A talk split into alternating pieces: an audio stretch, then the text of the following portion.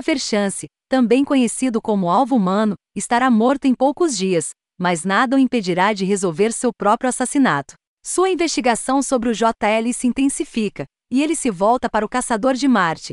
Mais que peça J1 J11 adiciona ao quebra-cabeça, em The Human Target Hashtag 5, a busca de Christopher Chance pela pessoa que o envenenou levou ao Caçador de Marte. Este encontro é bastante diferente dos anteriores.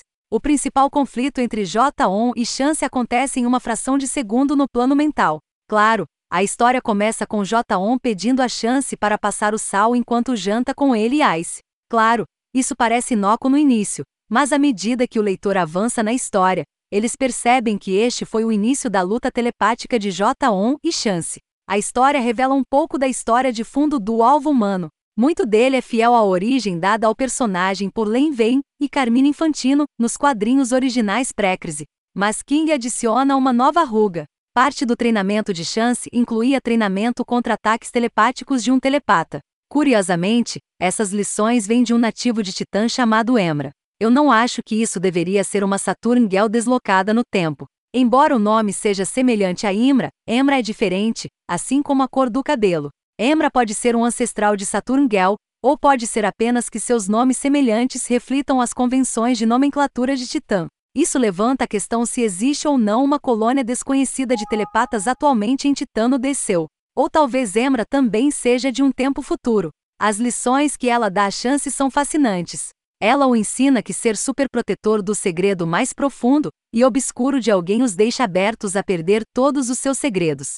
Mas sua lição mais importante é que, não oferecendo resistência, pode-se voltar um ataque telepático ao atacante. Ela lhe diz: sem resistência, o atacante que está atacando esperando paredes cai na mente, perde o controle. Então, enquanto eles tropeçam para frente, sobrecarregados com tudo que você está lhes dando, os pequenos e os grandes segredos, eles se deixam vulneráveis. Você pode começar a tomar.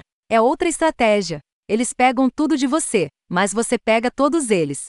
No entanto, como um livro da Black Label, essa história provavelmente não deve ocorrer no seu canônico, então posso dar a King um passe sobre isso. E embora seja muito desconcertante, se encaixa bem com a história que King está contando. É lógico que, se esses personagens estivessem se comportando dessa maneira, esse seria de fato o segredo mais profundo e vergonhoso de J-On. Então, posso aceitar isso dentro desta história, mas claramente marca a história de King como fora do cânone da DC. E a ideia de que J-On seria atraído por alguém que encarna sua maior fraqueza é intrigante.